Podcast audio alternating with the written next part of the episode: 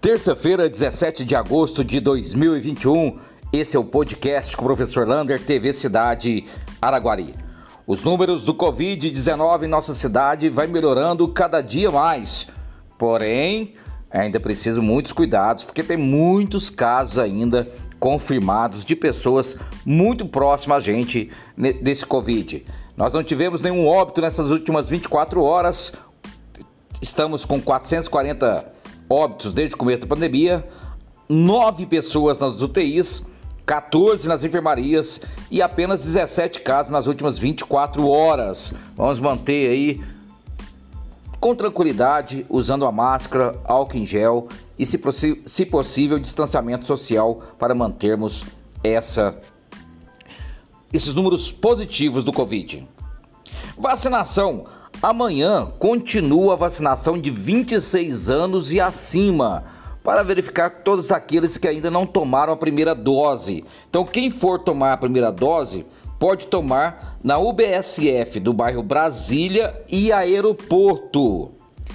Agora, segunda dose. Para quem tomou AstraZeneca dia 26 de maio, é no aeroporto. Quem tomou Coronavac no dia 3 de agosto para trás, também no aeroporto.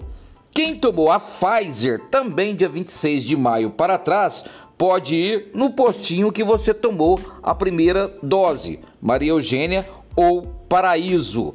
Portanto, fiquem atentos aí com esta vacinação. Quem tem mais de 26 anos ou 26 completos e não vacinou, procure a UBSF para Brasília ou o aeroporto. Amanhã acontece a décima jornada inclusiva da Secretaria Municipal de Educação e, de acordo com o Gilmar Chaves, ela vai ser muito importante, até porque em época de pandemia, essa jornada inclusiva merece um olhar todo cuidadoso dos professores, dos profissionais de educação, para não deixar que eles não fiquem mais distantes do ensino do que possa acontecer. Portanto, amanhã, lá no auditório da OAB, a partir das 9 horas da manhã, vai começar a jornada exclusiva, inclusiva. Quem sabe a gente não peça aí para o Gilmar transmitir essa jornada exclusiva para todos nós. Atenção artesãos, produtores culturais e associações e entidades. A FAEC já está recebendo as suas inscrições para participar da 15ª Feira Sabor Cultural. Ela vai ser no dia 28 de agosto. Então aqueles que quiserem participar da feira, é uma feira sabor cultural, gastronômica, quem quiser participar da feira, procure a FAEC e faça sua inscrição.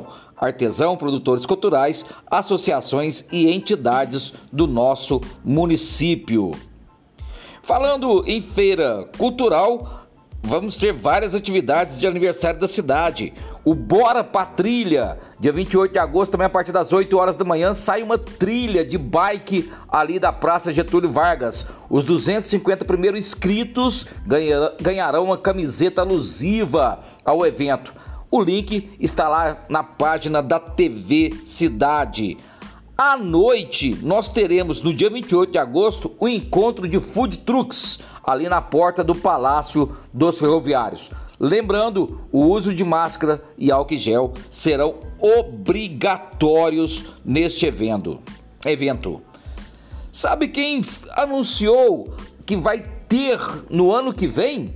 A Feni Café, a Feira Nacional do Café Irrigado aqui em Araguari, vai ser do dia 5 a 7 de abril de 2022. A ACA, Associação dos Cafeicultores de Araguari, já tem dois anos que não faz essa feira, está aí ansiosa para tentar manter essa normalidade e manter o produtor e estudantes sempre a par do que pode de melhor acontecer no café irrigado.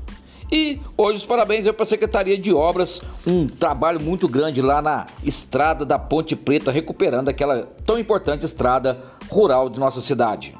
Um abraço do tamanho da cidade de Araguari.